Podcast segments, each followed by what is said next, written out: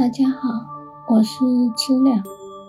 今天我们继续第三十三节《五脏别论篇》。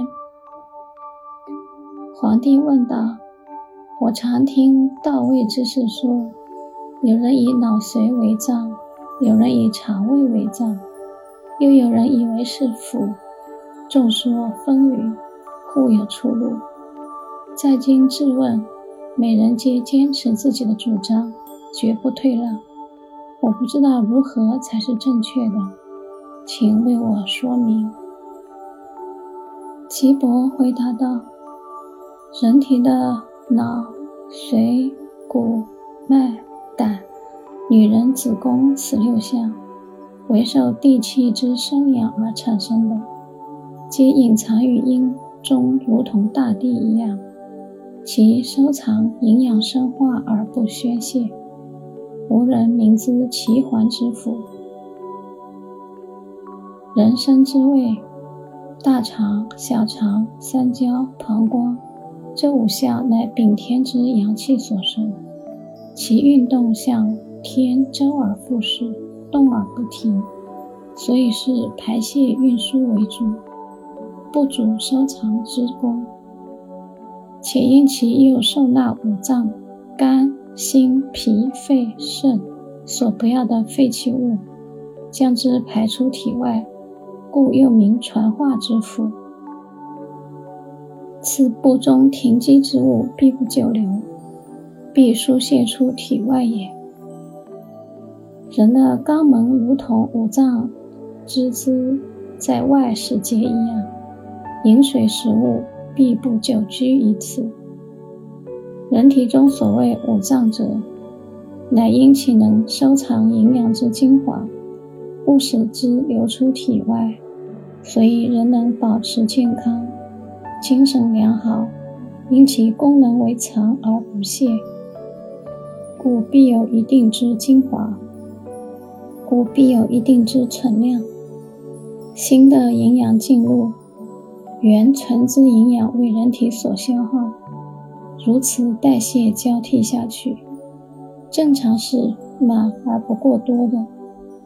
人体中有六腑者，其能一边消化吸收食物，一边把残渣排出体外，所以是时而永速不满的。因此之故，一旦饮水食物自口入。首先会胃中充实而肠中空虚，四食物经胃磨碎后进入小肠，则呈现出肠中丰满而胃中空虚状。依此规律，故说是食而不满者，满而不食也。岐伯回答道：“人的胃是水与食物聚合的地方。”为六腑消化排泄系统之始源所处。饮食中的五味入口后，经胃磨碎后进入小肠，小肠在消化食物之精华营养来供应脏之所需。而寸口胃为守胎阴肺气之所，肠胃吸收消化后，食物之营养首先必入肺成津液。再由肺分配统一输送各种不同的营养进入不同之脏，故此肺部是为肠吸收营养交给五脏所需必经之路。故可见五脏气于寸口，然又天之五气与地之五味正好相反。天之五气由鼻入，藏在胸腔中心肺之内。一旦心肺有病，鼻必生异常也。故无人凡事治病，必查问大小便排泄情形，适度谨慎的查脉，再仔细观察病人精神状态与病痛之所在。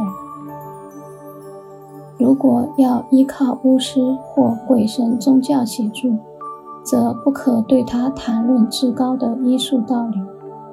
若病人厌恶针灸治疗者，绝不可与他谈论巧妙的技术。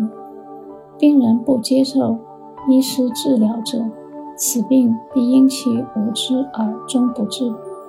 即令医生发慈悲心为其治疗，亦必无功而返也。好，感谢收听，我们很快再见。